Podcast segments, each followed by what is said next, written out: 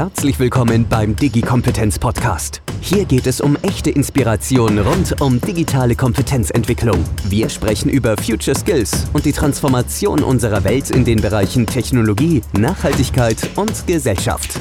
Ihre Podcast-Hosts Anne Koak und Philipp Ramin begrüßen jede Woche inspirierende Menschen, die wirklich etwas zu sagen haben. Und das aus den unterschiedlichsten Sichtweisen der Wirtschaft, der Wissenschaft, der Politik und der Gesellschaft.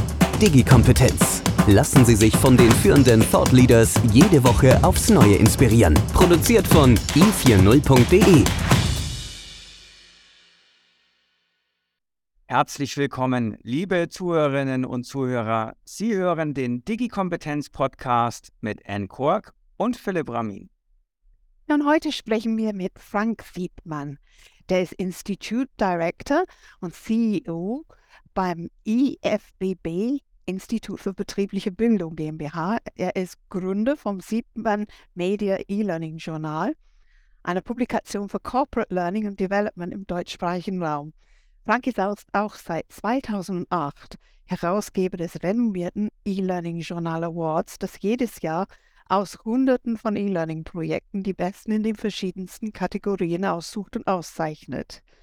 Unter den Gewinnern des E-Learning Awards sind beispielsweise bekannte Unternehmen wie BMW, Continental, Deutsche Bundesbank und viele mehr. Aber auch die umsetzenden Lernanbieter werden mit ausgezeichnet. Und zusammen mit seinem Unternehmen organisiert er auch den E-Learning Summit Tour in Deutschland, Österreich und Schweiz. Wer in Franks Vita ein wenig stöbert, findet heraus, dass er neben seiner langjährigen Beschäftigung mit dem Lernen unter anderem auch mal Fotograf, Gründer und Kongressleiter, Visionen menschliche Zukunft, Gründer und Leiter der Sommerakademie für Musik, Tanz und Kultur und Festivalleitung bei bei Festival of, of World Music war. Frank bezeichnet sich selbst als Halbnomade, da er in zehn Ländern auf vier Kontinenten mindestens ein halbes Jahr gelebt hat. Und fragt man Frank, wie er denn lernt, dann sagt er immer Muse Maximierung durch Neugierde an der Universität des Lebens. Herzlich willkommen, lieber Frank. Vielen Dank, äh, Ann, vielen Dank, Philipp. Also Frank, das ist ja total spannend. Zehn Länder, vier Kontinente hast du bereits gelebt. Welche Länder waren das denn? Oh, da muss ich jetzt äh, versuchen, wie ich die jetzt alle noch aufgezählt kriege. Also Amerika, ähm, äh, Nordamerika war dabei gewesen, halt äh, das einzige aus dem Kontinent, wo ich halt äh, dann auch über ein halbes Jahr gewesen bin dann. Afrika, äh, Tunesien habe ich über ein halbes Jahr gelebt. Äh, äh, Frankreich habe ich mehrfach äh, ähm, über ein halbes Jahr gelebt gehabt, äh, Portugal, Griechenland, Indonesien. Ich weiß gar nicht, ob ich so frei alle zusammenkriege. Wahnsinn, total interessant. Was nimmst du mit aus den verschiedenen Ländern für eine Lernkultur? Was haben die denn für Lernkulturen? Gibt es ein Land, wo du sagst, boah, da würde ich gern wieder hin und dort lernen dürfen? Also die Frage habe ich mir so nicht gestellt und äh, spontan habe ich auch nur die Assoziation, äh, gelernt wird überall unterschiedlich. Das betrifft aber hier äh, unser, äh, unser Dachbereich oder Deutschland äh, genauso. Also was immer aufgefallen ist in den vielen Jahren, ist halt äh, die Lernfreude oder halt dieser, diese Lernmotivation. Die schien mir fast überall mehr ausgeprägt zu sein, halt äh, aus, äh, als das Land, aus dem ich komme. Muse-Maximierung, das ist ein sehr schönes Wort. Das ist also richtig schön zum Sprechen und richtig schön zum Le Leben. Wer sind deine momentanen Musen? Ähm, eigentlich, äh, ähm, ich kann da halt äh, vielleicht eine Verstehensillusion haben halt, aber es hilft eben auch. Ich habe das Gefühl, alles, was ich mache, ist eine Muße-Maximierung. Ich wäge halt alles ab. Ich wäge halt ab, nehme ich den Kunden auf, habe ich das Gefühl, dass es halt äh, einen Mehrwert halt darstellt, ist eigentlich egal, ob das jetzt ein Praktikant oder ein Direktor halt ist. Äh, äh, ich würde es auch nicht reduzieren auf dieses, äh, dieses Spaß haben wollen. Also das wäre mir zu reduziert halt. Einfach dieses Gefühl zu haben halt, ähm, es, es ist ein bedeutungsschwangerer Moment. Es ist etwas halt, was, für das sich lohnt, einfach da zu sein, an dieser Stelle und nicht woanders zu sein. Aber diesen Begriff selber, ich weiß, der ist ein bisschen ungewöhnlich. Äh, den, es ist so ungefähr jetzt so 15 Jahre her. Ich hoffe, ich hole da nicht so weit aus. äh, da ist mir aufgefallen, halt im Kreis von anderen Unternehmen, ne, Unternehmern. Ich, als ich 85 bin, hier nach Bremen gekommen äh, und äh, da hatte ich dann halt Kontakt zu, zu den Unternehmern hier, insbesondere weil es ja ein kleines Bundesland ist, sind die alle miteinander verknüpft und da warst du halt schnell von Bürgermeister über Staatsrat, äh, hier mit Becks und als sie noch nicht verkauft waren und wie sie alle so heißen halt. Und da ist mir das damals so aufgefallen. Es gab immer so Städtereisen halt, ne? dass die Unternehmer mit der Politik zusammenhalt, ne? Klingelt da schon was von Klüngel? Ich weiß es nicht. Also Bremen hat, glaube ich, 150 stadteigene Betriebe, aber die waren gar nicht eingeladen dazu. Mir ist aufgefallen halt, das waren alles empathische Menschen gewesen. Die waren äh, in der Regel halt so zwischen 60 und 70 gewesen, haben erfülltes Leben gehabt, aber das bestand fast nur aus Arbeit. Äh, und ich war in Anführungsstrichen der Ärmste von denen. Ich war irgendwann mal eingeladen worden, so als kleinen Kulturtupfer wohl. Äh, und äh, wenn man sich dann so kennenlernt und schätzen lernt, dann habe ich gemerkt gehabt, dass die eigentlich ihr Leben verschrieben haben nach einer Gewinnmaximierung.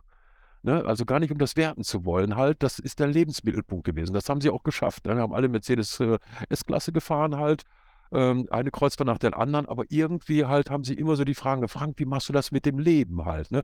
Und da ist das irgendwann mal so entstanden halt in, in langen Debattenabenden, ja, ich definiere mich als Muße-Maximierer halt, ne? Klar, man muss ein Mann seine, seine Rechnung bezahlt oder eine Frau, die seine Rechnung bezahlt, ihre Rechnung bezahlt hat, aber mir ist aufgefallen, ich habe andere Triebfedern halt gehabt äh, und das, äh, das für meine Biografie eben sehr bereichend war und da habe ich diesen Begriff halt für mich dann gefunden diese, diese Überlegung, die passt auch wunderbar zum Lernen, weil auch da geht es nicht äh, um, um, um Effizienz und, und man kann das nicht mehr über KPIs und Monetarisierung abbilden. Was hat dich denn eigentlich äh, dazu gebracht, dazu bewogen, dich mit Corporate Learning, mit betrieblicher Weiterbildung, mit diesen ganzen Lernthemen eigentlich auseinanderzusetzen? Wann ist das denn passiert? Äh, das war äh, 2004 gewesen, ist ja jetzt auch schon wieder 18 Jahre dann halt her. Mhm. Ich hatte eigentlich nur eine Branche gesucht, wo ich ein crossmediales äh, Projekt machen kann. Also ich bin mein Leben lang halt Veranstalter, äh, Verleger äh, und äh, hatte dann halt in 2004 ähm, hatte ich dann so eine Begegnung gehabt. Äh, ähm, ich bin halt auf die, diese LearnTech gegangen, die kennen wir ja alle halt, das ist ja die Mutter der E-Learning-Veranstaltung halt und war da ganz baff gewesen halt, äh, dass da waren über 200 Aussteller, über 20.000 Leute, die haben alle halt über irgendwie Technik geredet, habe ich überhaupt gar keine Ahnung von gehabt. Die haben da halt diese silberne Scheiben gezeigt gehabt. Äh, das war da CBT gewesen mit 78 äh, Stunden Lerncontent da drauf. Also so stirbt langsam 1 bis 24, alles drauf auf dem Ding da halt. Ähm, und ich hatte eigentlich nur, um das identifiziert zu sagen, ich habe eigentlich nur eine Branche gesucht, wo ich so ein kleines crossmediales Projekt ausprobieren kann, weil ich die halt für technikaffin gehalten habe. Ich war halt zu der Zeit ja noch ein analoger Verleger gewesen. Ne? Ihr kennt ja auch noch die Welt, also jedenfalls Philipp, bevor der Computer halt kam. So, und so bin ich dann halt äh, dazu gekommen. Die ersten Jahre hat mich die kleine Schar von, äh, äh, von Journalisten, die es in dieser Branche gab, halt eigentlich nur belächelt, äh, dass sie gesagt haben, willst du das Geld deiner Eltern hier durchbringen oder was hast du hier vor? Ähm, und es hatte halt dann von Jahr zu Jahr, hat mich das halt mehr gepackt gehabt, dieses Thema. Äh, und wie Anja auch schon beschrieben hatte, ich hatte dann vor drei Jahren auch ein eigenes Institut äh, gegründet, weil ich irgendwie nicht fündig wurde. Das, was ich eigentlich, äh, was mich umgetrieben hatte, waren mehr Fragen wie Antworten eigentlich in dieser Zeit entstanden. Genau, Franco, wir sind jetzt 18 Jahre später und wer dich hm. kennt, sagt, der ist ja lernfasziniert. Wie siehst du eigentlich die Weite, also Deutschland als Weiterbildungsland? Ja, ähm, das deutsche Weiterbildungsland ist zunächst einmal aus meiner Sicht äh, eben äh, zu betrachten im Dachbereich. Das ist äh, für mich ganz wesentlich, äh, weil wenn du über den Dachbereich hinausschaust, dann siehst du kaum diese Art von Beruflichkeit, die es hier im Dachbereich gibt. Und das äh, macht halt eine ganz spezielle äh, eine ganz, äh, ganz spezielle Situation halt aus. Was meinst du damit? Kannst du das vielleicht kurz? Ja, damit, damit meine ich, dass äh, diese Beruflichkeit, äh, die wir hier haben, die ist halt begründet äh, auf ein duales Ausbildungssystem im Kern und äh, parallel halt auf einen, ähm, auf einen äh, akademischen Weg, den man halt gehen kann. Ihr wisst, äh, in meinem Zink-Profil steht ja drin, Hochschule nicht ausprobiert, also ich kann da jetzt nicht davon mitreden, halt, wie sich das anfühlt, äh, wenn man halt auf der Universität ist, Alter. Aber was ich halt gelernt habe in diesen 18 Jahren ist halt, ähm, es gibt ähm, dadurch, dass wir eine Ausbildungsgesellschaft waren, gibt es halt sehr, sehr starre Strukturen, die halt äh, in die berufliche Bildung einwirken. So, und das ist halt ein ganz großer Unterschied zu allen anderen Regionen, die es halt gibt, äh, weil es halt nicht diese Ausbildungsgesellschaft gab, und wir haben uns schon lange zu einer Weiterbildungsgesellschaft weiterentwickelt. Also ich meine, Arnold, Denhostel, ich glaube, das erste Buch von Arnold dazu war 1999, als er die Weiterbildungsgesellschaft beschrieben hat halt, ne?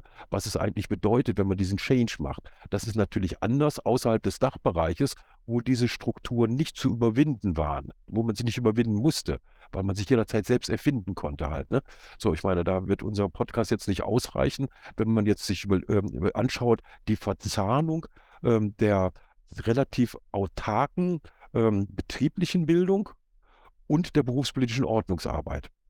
So, das heißt, äh, da gibt es ganz viele Zwänge, die sich gegenseitig äh, bedingen, die, die diesen Prozess halt hier so einzigartig halt machen. Was meine ich damit, um das nochmal verkürzt zusammenzufassen, halt, äh, international steht im Vordergrund äh, eigentlich die informelle Bildung. So, und die nonformelle Bildung steht sehr im Vordergrund. Es gibt natürlich auch eine formelle Bildung halt. Ne? So, aber hier haben wir es genau umgedreht. Erst Charles Jennings äh, vor, weiß gar nicht, fünf Jahren oder sechs Jahren, wann das war, der hat ja halt dann diese Formel ins Leben gerufen, 70, 20, 10. So, und die ist wie ein Siegeszug durch die Betriebe gegangen im Siegeszug durch die Betriebe gegangen. Warum? Weil die Betriebe, die Kollegen halt im aktiven ähm, operativen Geschäft, die sind sich darüber bewusst, bewusst gewesen halt. Ne? Wir müssen eigentlich eine Verzahnung der informellen Angebote mit den formellen Angeboten halt machen. Diese Aufgabe hast du außerhalb des Dachgebietes halt nicht. Ne? Du machst okay. einfach ungebremst äh, deinen Try und Error. Frank, wenn ich dich da kurz unterbrechen darf, 70, 20, 10, magst du erklären genau, was das ist? Naja, also 70-20-10 ist äh, eine Formel, die sich verselbstständigt hat, äh, die Charles Jennings halt äh, durch eine kleine Führungskräfte-Studie äh, halt äh, für sich halt erkannt hatte. Äh, wissenschaftlich ist es auch noch die andere Frage, weil ich bin ja auch kein Wissenschaftler halt, ob das halt ähm, die Grundlage sein könnte halt, aber die sagt im Grunde genommen halt 70 Prozent findet rein informell statt, Learning by Doing. 20 Prozent eigentlich äh, lernen im Dialog, also im Austausch mit den Kollegen halt, äh, vielleicht auch angeleitet, noch das alte Modell des Meisters vielleicht auch noch da, kann man damit einbeziehen halt. Und 10 Prozent ist die formelle Bildung. So, und formell muss man dann auch nochmal äh, bildungswissenschaftlich natürlich dann nochmal unterscheiden. Das hat er jetzt hier nicht getan, braucht er auch nicht tun, weil er gar nicht an den Dachbereich gedacht hatte halt, aber das ist das, was dahinter steckt. Eigentlich lernen wir durch Tun. Wir lernen dadurch, dass wir etwas machen. Und Lernen ist ein Prozess, der funktioniert durch Reflexion. Dadurch, dass ich was mache und dass ich das reflektiere, komme ich halt zu einer neuen Erkenntnis für mich, die ich dann äh, bestmöglich hoffentlich auch anwenden kann. Frank, du hast gerade gesagt, diese 70-20-10-Regel hat den Siegeszug durch die Unternehmen gemacht. Ähm, theoretisch oder auch ganz praktisch im, im, im Doing, in den Curricula, in der, in der Lernkultur? Wie weit sind wir denn da eigentlich? Ja, also wenn ich von Siegeszug spreche, dann spreche ich halt von einem Siegeszug der kommunikativen Validierung endlich hat man mal über das Gleiche gesprochen. Das war halt ein Vakuum gewesen. Wenn ich mit den großen DAX-Unternehmen spreche oder mit den Mittelständlern, es ist so unheimlich schwer fassbar, weil gerade in der betrieblichen Bildung gibt es kaum eine kommunikative Validierung. Man ist sehr angewiesen halt auf seine eigenen Peer-to-Peer-Kontakte, was es eigentlich für mich halt war. Und im Betrieb ist es halt äh, wiederum auch die Frage halt äh, der Unternehmenskultur. Ähm, welche, welche Grundlagen haben wir? Was meinen wir, wenn wir was sagen? Äh, und das ist halt meistens halt äh, nicht auch verständlicherweise nicht gerade auf die bildungswissenschaftliche, äh, auf die Bildungswissenschaftlichkeit abgestellt dann. Wenn du jetzt mal zurückblickst, du bist jetzt schon ja seit vielen Jahren in der Community unterwegs, beeinflusst die Community natürlich auch. Ähm, was hat sich in der Zeit verändert? Also was, was sind so die großen Entwicklungen, Treiber, Veränderungen gewesen, die du jetzt beobachtet hast in den letzten, sagen wir mal, fünf bis zehn Jahren? Ja, also äh, das Überraschende ist sicher, wie wenig sich tut. Das heißt, äh, es ist ja schon äh, 2004, das war ja schon vor 18 Jahren gewesen, äh, dieser Trend halt äh, von, den, äh, von diesen silbernen Schild, Scheiben halt hin zu diesen Lernnuggets. das ist ein Prozess, der immer weitergegangen ist halt und da rankt natürlich auch sehr viel halt darum, um diesen Prozess halt. Aber ähm, ähm, Weiterbildung, ähm, wie gesagt, müssen wir jetzt auch noch drüber reden, dann halt äh, sprechen wir jetzt rein halt über die betriebliche Weiterbildung oder sprechen wir halt mit über die Verzahnung dann halt. Ähm, aber wenn wir jetzt rein über die äh, genau, autarke betrieb, betriebliche Bildung halt sprechen, dann ist dieses Bewusstsein halt äh, für äh, die ähm, äh, für die Bedarfe die halt äh, für informelles Lernen halt notwendig sind. Dieses Bewusstsein ist sehr, sehr stark äh, gestiegen halt. Äh, allerdings, äh, wie jede von solchen äh, durchschnittlichen Aussagen, ähm, hinkt das natürlich extrem, weil ähm, das Gefälle, das Bewusstseinsgefälle sehr, sehr stark von der Branche geprägt ist und auch sehr, sehr stark halt von der Größe des Unternehmens geprägt ist. Wir machen ja Benchmarking-Studien, in denen sich ja bis 1000 Unternehmen im Jahr halt teilnehmen. Da kann man das seit Jahren sehr gut ablesen halt. Ne? Es sind richtige Cluster halt. Unternehmen halt mehr als 10 oder 20.000 Mitarbeiter ist für sich halt ein Cluster. Siehst du auch, wie viel Expertise die halt haben. Wir haben ja im Kern halt das Thema Transformation der betrieblichen Bildung. Dann heißt es natürlich, wie viel Inhouse-Expertise gibt es eigentlich da und wie ist die eigentlich mal entstanden dann? Dann hast du halt dieses Cluster halt, äh, weiß ich, so 5.000 bis 10.000 Unternehmen, 1.000 äh, bis 5.000 Unternehmen und dann hast du unter 1.000 Unternehmen, äh, dann ist es noch viel mehr branchenabhängig dann halt. Meine persönliche These, für die ich auch in den letzten Jahren viel gekämpft habe, ist, dass das Lernen, Weiterbildung, betriebliche Weiterbildung ein, ein strategisches Thema werden muss. Ein Thema, das nicht operativ einfach nur in die Weiterbildungsecke gehört als Hygienefaktor, sondern das wirklich auch äh, von, von den Top-Führungskräften gedacht werden muss als, als Hebel, um Unternehmensstrategien, um Innovationen voranzutreiben. Ähm, ich habe eine Einschätzung darüber, wie weit wir sind, aber was ist denn deine Einschätzung? Wie, wie strategisch ist denn das Thema bisher und, und welche Unterschiede siehst du da? Kaum. Es ist kaum ein strategisches Thema. Äh, aus meiner äh, Sicht äh, und ist es für mich auch äh, sehr äh, einfach erklärbar, dass es das halt nicht ist, ähm, weil die ähm, die Unternehmen haben natürlich äh, für sich einen ganz klaren äh, Zweck halt. Ne? Warum mache ich halt was? Und das ist nun mal halt aus dieser Nische äh, PR, äh, äh, HR äh, oder halt, ähm, es sind halt Compliance-Trainings, die halt notwendig halt sind. So, das heißt, das strategische Bewusstsein das ist kaum ausgeprägt. Wenn du jetzt aus der Bildungswissenschaft halt schaust, dann siehst du ja ziemlich eindeutig, du hast halt die normativen Handlungsfelder, du hast die strategischen Handlungsfelder und die operativen Handlungsfelder. Es findet fast alles im operativen Bereich halt statt. Es gibt ja bei zwei Drittel der Unternehmen, die wir ja mit unserer Benchmarking-Studie seit Jahren messen, gibt es weder eine verschriftlichte Trainingsstrategie, noch gibt es eine Betriebsvereinbarung dazu. Und wenn du auf die normativen oder die strategischen Handlungsfelder zugreifen willst oder zumindest ein Mandat haben willst, ähm, dann wäre das eigentlich schon verpflichtend halt. Und wenn du dich halt äh, mit Kollegen halt unterhältst, äh, die halt jetzt wirklich aus der Führung sind und jetzt nicht gerade verdächtig sind, ein großer Fan zu sein, jetzt halt von E-Learning oder von Weiterbildung, dann sind die natürlich niedgetrieben halt, ne? Genau. Die werden dann halt absolut nervös, wenn es halt um New Work geht, ne? Wenn es darum geht, hey, mein Raster wird zusammenbrechen, mein Koordinatensystem wird zusammenbrechen halt. Da, äh, da, da kommt die Nähe halt plötzlich her aber halt aus, der, aus, aus einem operativen Geschäft, ähm, dass da halt äh, jemand, äh, der halt äh, sich gut auskennt und der einen guten Ruf im Haus hat, halt sagt, hey, wir müssen das alles jetzt total umstellen halt. Ähm, das erlebe ich ganz, ganz selten. Das erlebe ich eher da. Das gibt es natürlich auch. Das ist immer mit pauschalen Aussagen immer das Problem, äh, dass sie nicht immer ihre Wirkung haben können. Äh, das erlebe ich da natürlich, äh, wo Unternehmen Inhaber geführt sind, wo das Kapital noch ein Gesicht hat da äh, siehst du halt äh, plötzlich halt, da gehen plötzlich Sachen, die woanders halt nicht gehen. Und das geht auch ein bisschen größere Unternehmen halt rein. Da, ne? Du guckst dir halt äh, Wissmann an, guck dir Miele an, guck dir Rossmann an. Da wird natürlich anders gedacht halt. Die sind aber jetzt nicht besser oder schlechter als die anderen. Wenn da halt äh, in der oberen Führung jemand sitzt, der muss sich in zwei Jahren beweisen.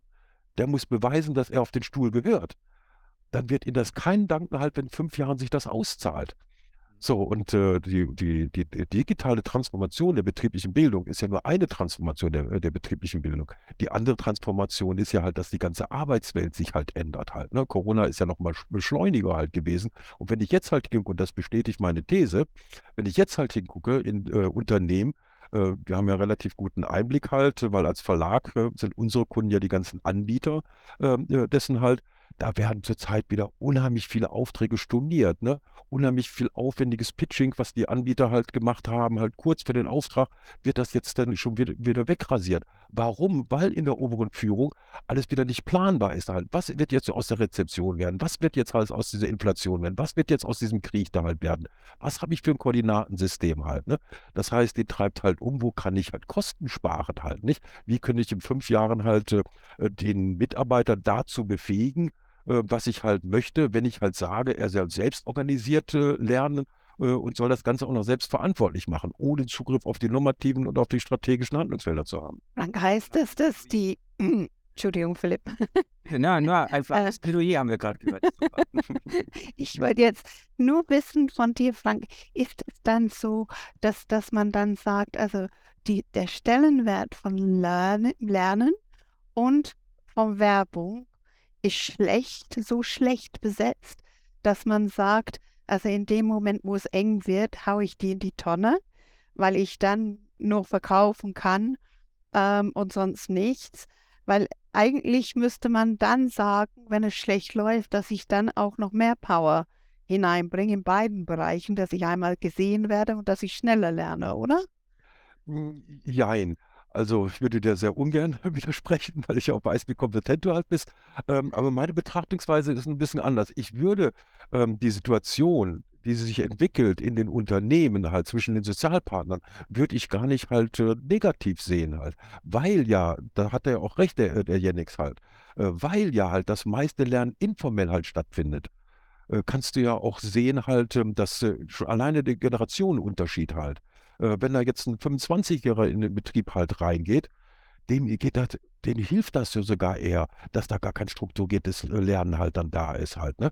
Dass da gar kein Bulimie-Lernen halt erforderlich ist, ne? Alles schnell in sich reinfressen halt und dann wieder rauskotzen, weil es ja eine Lernkontrolle gibt halt, ne? Sondern der lernt halt für seine Erwerbsbiografie halt da. Der kann auch lernen halt, wenn Widerstände da sind. Der kann auch damit umgehen. Das ist natürlich auch an seinem Reli- Resilienzfaktor natürlich auch abhängig. Das kann man wieder nicht so verallgemeinern. Der kann auch damit umgehen, halt, wenn es in dem Betrieb halt nicht klappt, dann geht er in einen anderen Betrieb. Wir sind jetzt halt schon in einem Arbeitnehmermarkt halt drin. Das wird in den nächsten Jahren weitergehen. Ich bin da eigentlich hoffnungs hoffnungsvoll, dass der Druck eigentlich auf die Unternehmen immer weiter wächst halt. Ne?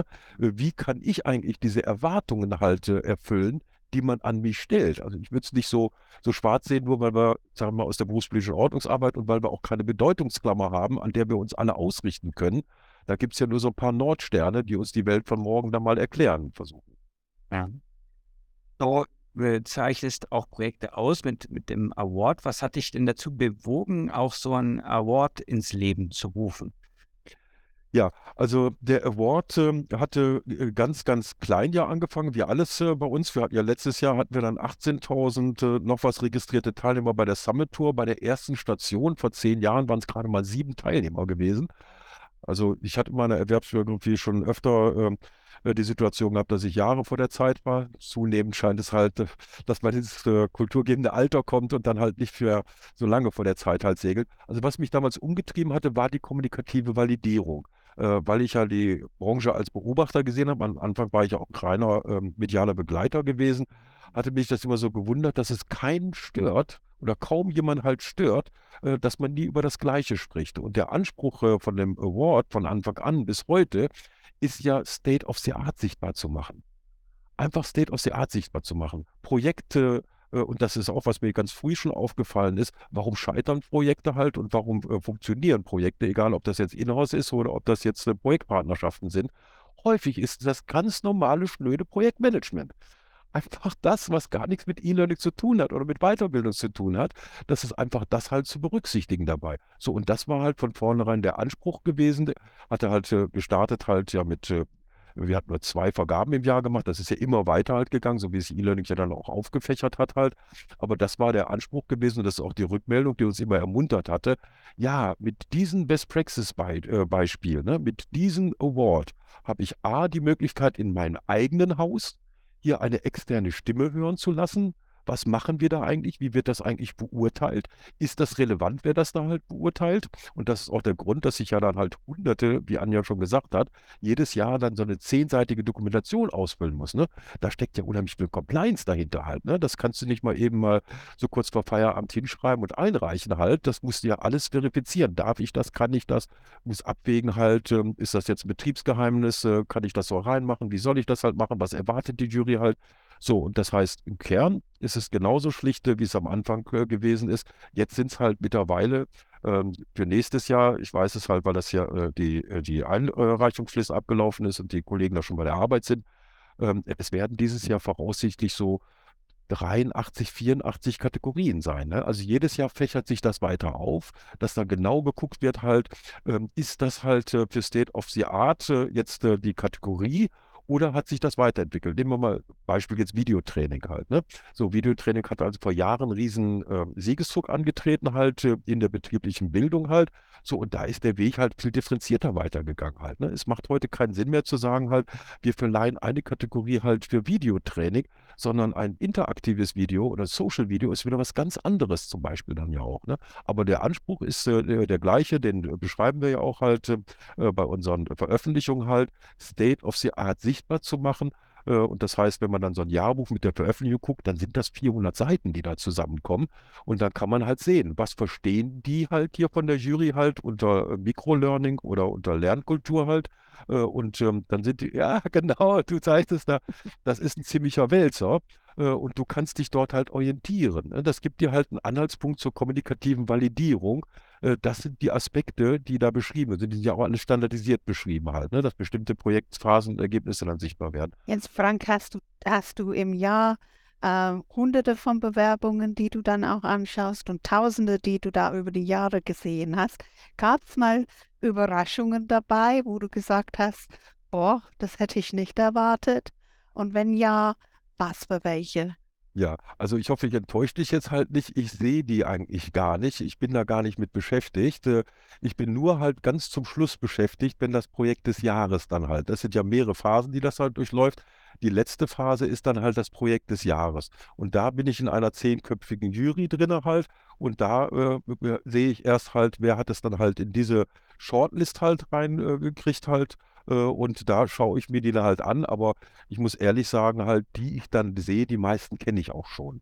Ne, die meisten kenne ich einfach die Zusammenhänge, äh, weil die Branche ist relativ äh, übersichtlich halt. und wie gesagt, wir haben halt durchschnittlich hört sich das ja toll an.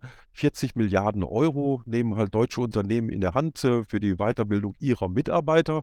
Aber letztendlich, äh, die Budgets sind sehr, sehr unterschiedlich aufgeteilt. Das heißt, äh, ähm, Mittelstand ist heute noch weitgehend äh, eine grüne Wiese. Äh, und ähm, das heißt, wenn man 18 Jahre die Branche begleitet, ähm, dann weiß man eben, was hat Bismann halt vor acht Jahren gemacht, was haben sie vor drei Jahren gemacht. Übrigens, vor drei Jahren hatten sie Vertrauenslernzeit ein, eingeführt gehabt, eine ganz tolle Geschichte halt. Das heißt, man ist da nicht so arg überrascht halt, weil die Vorauswahl in der Regel dann ja auch so ist, das Bessere ist das Tut des Guten halt. Ähm, das heißt, äh, da schaffen es dann meistens Sachen rein, die überraschen mich dann halt noch nicht so sehr. Und ich lese mir das natürlich auch redlich durch, wie die anderen halt. Äh, und sehe natürlich auch noch ein paar neue Aspekte halt, aber es ist nicht so, dass das mein Radar wäre. Ich äh, kriege es auch eigentlich erst mit, wenn es aus dem Druck kommt, äh, dass ich dann halt ganz viele, ach guck mal, den kennst du doch, da, ach, dieses Projekt haben die eingereicht. Also das, äh, da werde ich überschätzt. Also ich äh, sehe die meisten gar nicht und bin auch gar nicht in den Entscheidungsprozess beteiligt. Was sind denn aus deiner Sicht so ein bisschen die, die Trends äh, in, der, ja, in der Weiterbildung, der betrieblichen Weiterbildung, die in den nächsten Jahren auf uns zukommen werden, wo du sagst, hey, das wird interessant, das wird relevanter werden? Oder vielleicht auch äh, die andere Perspektive, was sind denn so ein bisschen die Flops gewesen, wo du sagst, hey, das war überschätzt, das hat sich gar nicht so entwickelt, wie du es vermutet hattest oder wie es vielleicht äh, die Community vermutet hatte?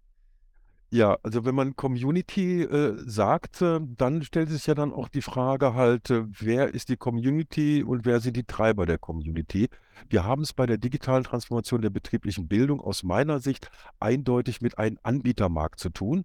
Das heißt, äh, Trends werden eigentlich äh, von Anbietern aufgenommen, die halt äh, einen Wettbewerbsvorsprung halt dadurch erreichen wollen, dass sie halt als erster im Marketing halt ein Thema halt nach vorne tragen. Das ist jedenfalls das, was ich in den 18 Jahren halt am meisten mitgekriegt habe.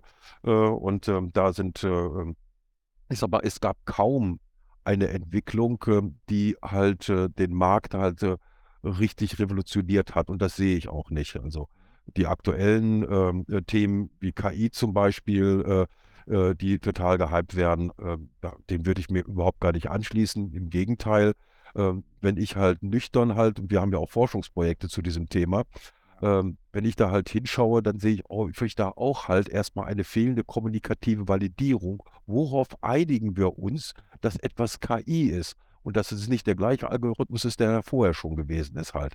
So, da äh, sehe ich, äh, sehe ich eher nicht. Äh, die, die Themen, äh, die halt äh, die betriebliche Bildung sehr stark vorangebracht haben, ich habe es gerade schon mal in einem anderen Zusammenhang erwähnt, ist zum Beispiel das Videotraining. Das ist etwas halt, wo die Inhouse-Expertise dann auch wirklich sich halt so kontinuierlich weiterentwickeln konnte. Ne? Man hatte halt erstmal das eingekauft gehabt, äh, dann hatte man erst eine Erfahrung gemacht, dann hat man schrittchenweise, je nach Größe des Unternehmens, dann halt versucht, eine Inhouse-Expertise draus zu machen. Wenn ich jetzt halt schaue, sehe ich da sehr, sehr, sehr viele Profi-Szenarien halt. Äh, und äh, das ist halt auch etwas, wo man halt ein Stück weit äh, zumindest halt sich auch selber davor schützt als äh, Learning Professional, wie die Kollegen sich ja gerne so ein bisschen blumig dann nennen, ähm, indem ich halt nicht so viel verbrannte Erde hinterlasse halt. Ne? So, weil das ist etwas halt, ähm, äh, wo selbst wenn man es Click und Dirty macht, kann man gar nicht so viel falsch machen eigentlich halt. Ne? Da kann der Lerner halt äh, selber viel mehr so draus äh, ziehen dann halt.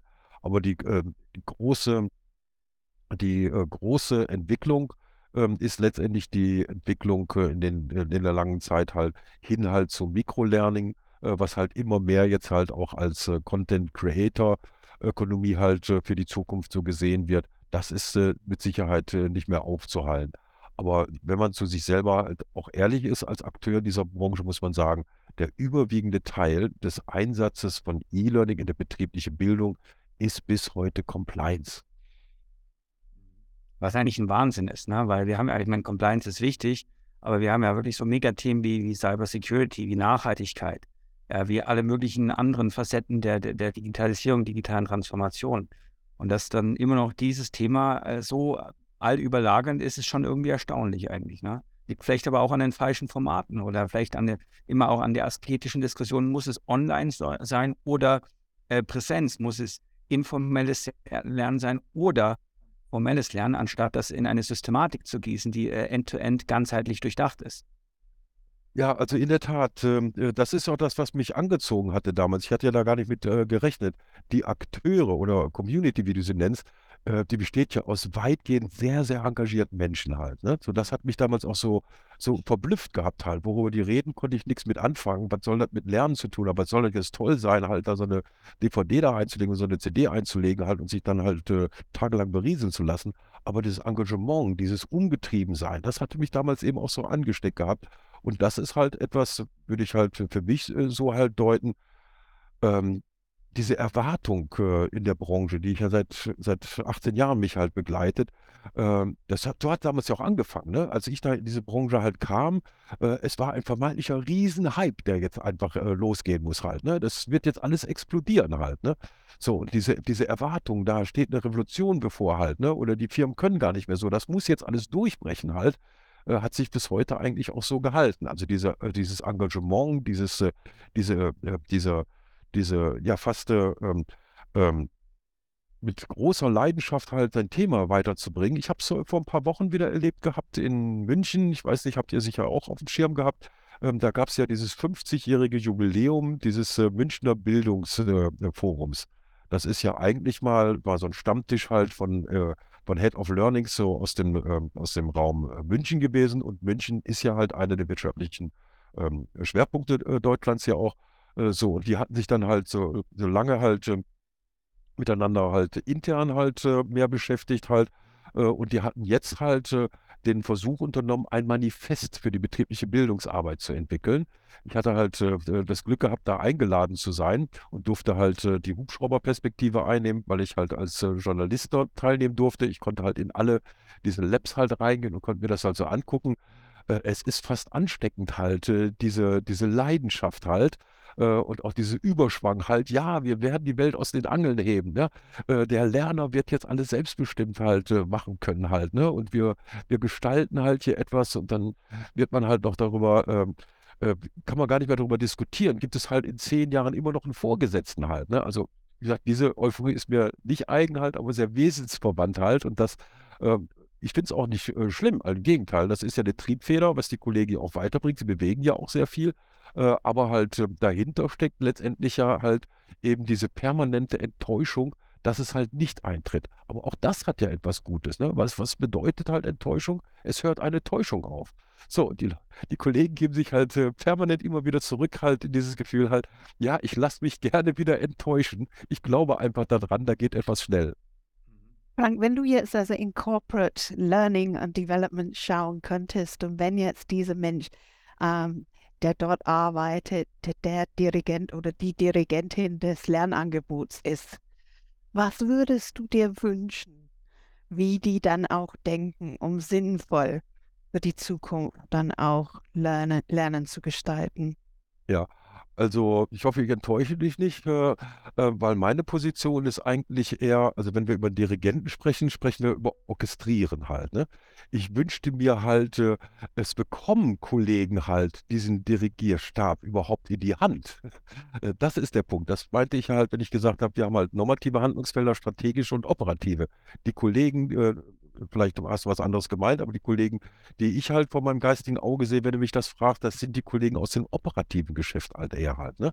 Das sind die Experten. Den sagt man dann halt, äh, ja, mach doch mal halt. Ne? Aber man gibt ihnen halt äh, kein Mandat. Man gibt ihnen auch keine stabilen äh, Budgets. Ne? Also wir messen das ja ständig halt. Ne? Der, äh, der überwiegende Teil der deutschen Wirtschaft, selbst die großen Unternehmen, haben in der Regel kaum ein Budget, was über drei Jahre geht. Da ist, äh, da ist ganz wenig Gestaltungskraft. Wenn da noch ein bisschen äh, äh, Gestaltungskraft ist, dann siehst du halt in so Zentralen dann halt irgendwie so Wohngemeinschaften, Landschaften halt mit alten Sofas und dann noch Lego-Steine halt. Ne? Das ist das, was du dann noch, das was du halt noch, sag mal, Esoterisches da halt ausprobieren kannst halt. Aber halt dieses Mandat zu haben, ernst genommen zu werden, das sind die anderen. Das ist die IT, die sagt, hey, mit welchem Mandat kommst du hier um die Ecke? In mein System kommst du nicht rein. So, hier gibt es halt äh, ähm, äh, das, äh, das LMS halt von SAP, weil wir haben ja SAP. Alles, was du da sagst, ist mehr esoterisch halt, ne? Oder halt die Betriebsräte halt, ne? So, ohne das werten zu wollen. Die haben ein Mandat. Das wird äh, künftig noch viel größer werden, das Mandat, was sie haben, wenn wir auf die nationale Weiterbildungsstrategie halt gucken, ne? So, das heißt, die schauen halt aus ihrer Perspektive darauf. Und da sitzt dieser Kollege, über den wir sprechen, gar nicht mit am Tisch. Das heißt eigentlich, dass die, die, die Arbeit sowohl für die Protagonisten in den Unternehmen, aber auch vielleicht auf der Anbieterseite ähm, herausfordernder wird in Zukunft. Ja, weil man muss mit sehr viel Volatilität umgehen, sehr viel Unberechenbarkeit. Ähm, es ist immer noch äh, ein, ein Thema, das nicht die strategische Relevanz hat, die es haben sollte, haben wir festgestellt. Ähm, wie, wie, wie welche Entwicklung siehst du da? Wird es zu einer Konsolidierung kommen? Siehst du, äh, dass sich das verändern wird oder äh, tümpelt es so weiter vor sich hin wie bisher? Ja, wie gesagt, also aus meiner Perspektive würde ich nicht von einem Dümpeln halt sprechen. Es ist halt äh, nicht äh, eine, ein Koordinatensystem, ein System, was man jetzt so beschreiben könnte halt. Äh, aber das heißt ja nicht, dass sich da ähm, nicht dran verändert halt. Das ist halt ähm, sehr im Verborgenen, was da halt äh, passiert. Aber wenn ich halt äh, einen großen äh, Trend äh, erkennen sollte, dann gehe ich davon aus, aber da sollte man lieber auch keine Aktien kaufen auf meine Aussage, ähm, dass der Markt wird sich drehen in den nächsten zehn Jahren spätestens halt, wenn nicht schon in den nächsten Jahren. Er wird von einem Anbietermarkt zu einem Anwendermarkt halt werden, weil die Inhouse-Expertise in den Unternehmen ja kontinuierlich steigt. Wir messen das ja halt die ganze Zeit halt schon. Ähm, das heißt, äh, es sind immer mehr halt äh, die Unternehmen, die mit ihrer Inhouse-Expertise eigentlich der Traktor sind und die sich dann halt äh, die dazu wählen, die sie wollen. Und das wird natürlich dann auch mehr mitbestimmen halt, welche Angebote werden eigentlich vorgehalten. So, auf der anderen Seite, für die Anbieter ist das natürlich erstmal keine gute Nachricht, weil das sind überwiegend Kleinstunternehmen oder kleine und mittelständische Unternehmen. Ein Unternehmen, sage ich mal, was hier noch einen deutschen Owner hat, ist mit 100 Mitarbeitern schon ziemlich groß in diesem Markt. Äh, und für die bedeutet es natürlich, das ist jetzt schon schwierig, wenn ich halt äh, für Großunternehmen arbeiten möchte. Das ist eben schon Verteilungskampf halt. Ich muss ja den Kunden schon jemand anders abjagen im Grunde genommen, ähm, dass ich dann halt ja auch noch diese äh, diese ganze Ausschreibungswelle muss ich halt noch aushalten können, also ohne Namen zu nennen. Mir hat mal einer gesagt, halt, Frank, ich habe mir das mal genau ausgerechnet. Ich muss 10.000 Euro investieren, um dass ich überhaupt in die Shortlist halt reinkomme. Das erspare ich mir halt. Dann habe ich halt weniger Kunden halt. Ne? Ein ganz äh, kreativer äh, Typ, der sowas dann ja auch sagt. Oder umgekehrt bei den Anbietern, dass ich da auch so Sachen höre, wenn ich halt, äh, sage ich mal auch nicht die Branche, weil in der Branche gibt es dann wieder nur einige große Firmen, äh, dann sage ich halt zu einem Unternehmen, ich finde das total klasse, wenn ich über die LearnTech gehe und an jedem dritten Stand am Display sehe ich euer Logo. Ich finde das super, dass ihr das so verteilt, dass ihr nicht jetzt einen Hauslieferanten halt nur nimmt, sondern dass die Branche die Möglichkeit hat, sich zu beweisen. Und was antwortet er mir dann? Das sind Mahnmale. Das sind Mahnmale. Die Branche hat natürlich Weiterbildung nicht erfunden halt. So, das bedingt sich gegenseitig auch. Ne? Das heißt, dieser Kunde hat natürlich die Macht, weil er dieses Budget hat und das sind kleine Unternehmen halt, die äh, stehen halt einer riesengroßen Zielgruppe gegenüber. Äh, und äh, da ist dann halt die Situation, dass der Einzelne, äh, der dann halt äh, in diesen Markt dann halt eintreten will, natürlich auch diese ganzen Bedingungen erstmal halt erfüllen muss von den Unternehmen auch. So, und das bedeutet oftmals, ich kriege es oft mit im operativen Geschäft ja auch, ähm, dass dann halt ein großer Kunde, der dann halt äh, für ein LMS und zwei blitzende BBTs dann mal eben 250.000 Euro auf den Tisch legt, der erwartet dann halt, ähm, dass dann halt äh, Consulting dann kostenlos ist. Ne?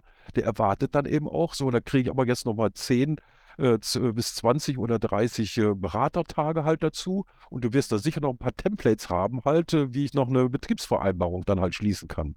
Also, wie gesagt, der Markt ist da halt sehr, äh, sehr kompliziert für die Marktteilnehmer halt, aber ich gehe davon aus, und diesen Trend, den wir ja seit Jahren messen halt, es wird zunehmend halt äh, zu einem Anwendermarkt halt kommen. Und das wird halt zunehmend dazu führen, halt, äh, dass auch äh, durch den Druck der Unternehmen in den nächsten Jahren halt Konzepte halt um konzeptionell dieses, diese Verzahnung von informellen Lernen und nonformellen Lernen und formellen Lernen vorzunehmen, das äh, wird langsam aber sicher halt immer weiter Gestalt annehmen. Das meine ich auch zu erkennen halt an diesen Hype, äh, der insbesondere auf der Summit-Tournee was besonders halt war, weil das ja Anwender sind, die berichten ja aus ihren Lernszenarien.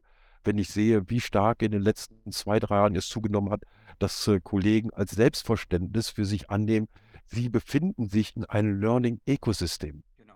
So allein dieses Bewusstsein halt zu haben. Und äh, das ist halt die Fortsetzung dieser, äh, dieses Siegeszugs äh, von äh, Charles Jennings aus meiner Sicht halt. Und da ähm, sehe ich auch die äh, größte Chance, weil es immer mehr ein Anwendermarkt halt wird äh, und halt, weil der Need der Unternehmen durch den Fachkräftemangel halt und den demografischen Faktor äh, und die anderen uns bekannten Faktoren halt immer mehr dazu zwingen, ja, du musst dich darum kümmern. Es ist kein Appendix halt genau. mehr. Genau. Also, wir hören, großer Wandel äh, ist schon im, im Laufen, auch wenn man ihn vielleicht nicht so offensichtlich sieht. Ganz spannende Einschätzungen von, von Frank Siebmann. Wir kommen jetzt zum Ende, so langsam. Wir haben noch zwei Schlussfragen, die wir all unseren Gästen stellen. Deswegen, äh, Frank, obliegt natürlich auch dir die Ehre, auf diese Fragen antworten zu dürfen.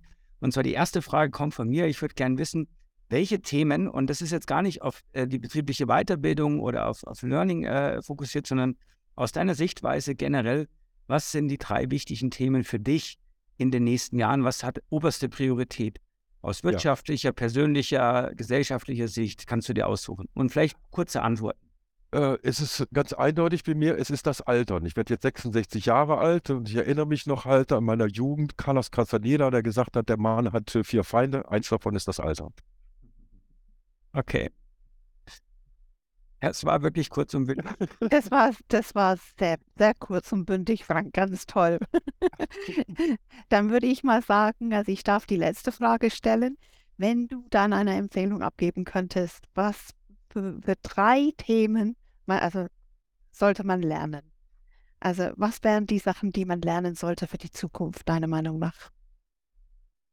Uh, da in unserer heutigen Zeit äh, ist jetzt aus der Hüfte geschossen, ist halt Selbstmarketing scheint mir halt äh, da ganz wichtig zu sein. Selbststeuerung scheint mir da ganz wichtig zu sein.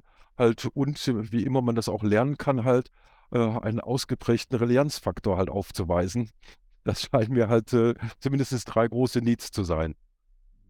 Das kann man nur so unterschreiben und das passt auch auf die Lernbranche. Auch da braucht man Resilienz, egal ob man Anbieter ist oder ob man auf der Nachfragerseite ist.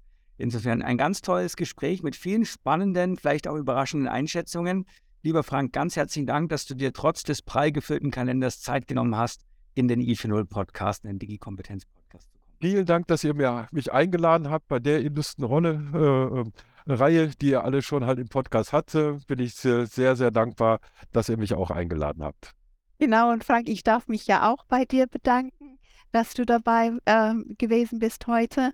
Das war das Gespräch mit dem Musenmaximierer, der eine wesensverwandten Leidenschaft für das Lernen hat und den Corporate Develop Learning Developer den Stab, Dirigentenstab in die Hand geben möchte. Das war das Gespräch heute mit Frank Siebmann, Institute Director und CEO at IFBB Institut für betriebliche Bildung GmbH und Gründer Siebmann Media und E-Learning Journal. Und falls Sie, liebe Zuhörerinnen und Zuhörer, einen Vorschlag haben für einen ebenso spannenden Gast, wie Frank das heute gewesen ist, dann bitte einfach eine E-Mail unter podcast.i40.de und mit unserem Hashtag DigiKompetenzPodcast könnt ihr verfolgen, was sich sonst noch alles bei uns im Podcast tut.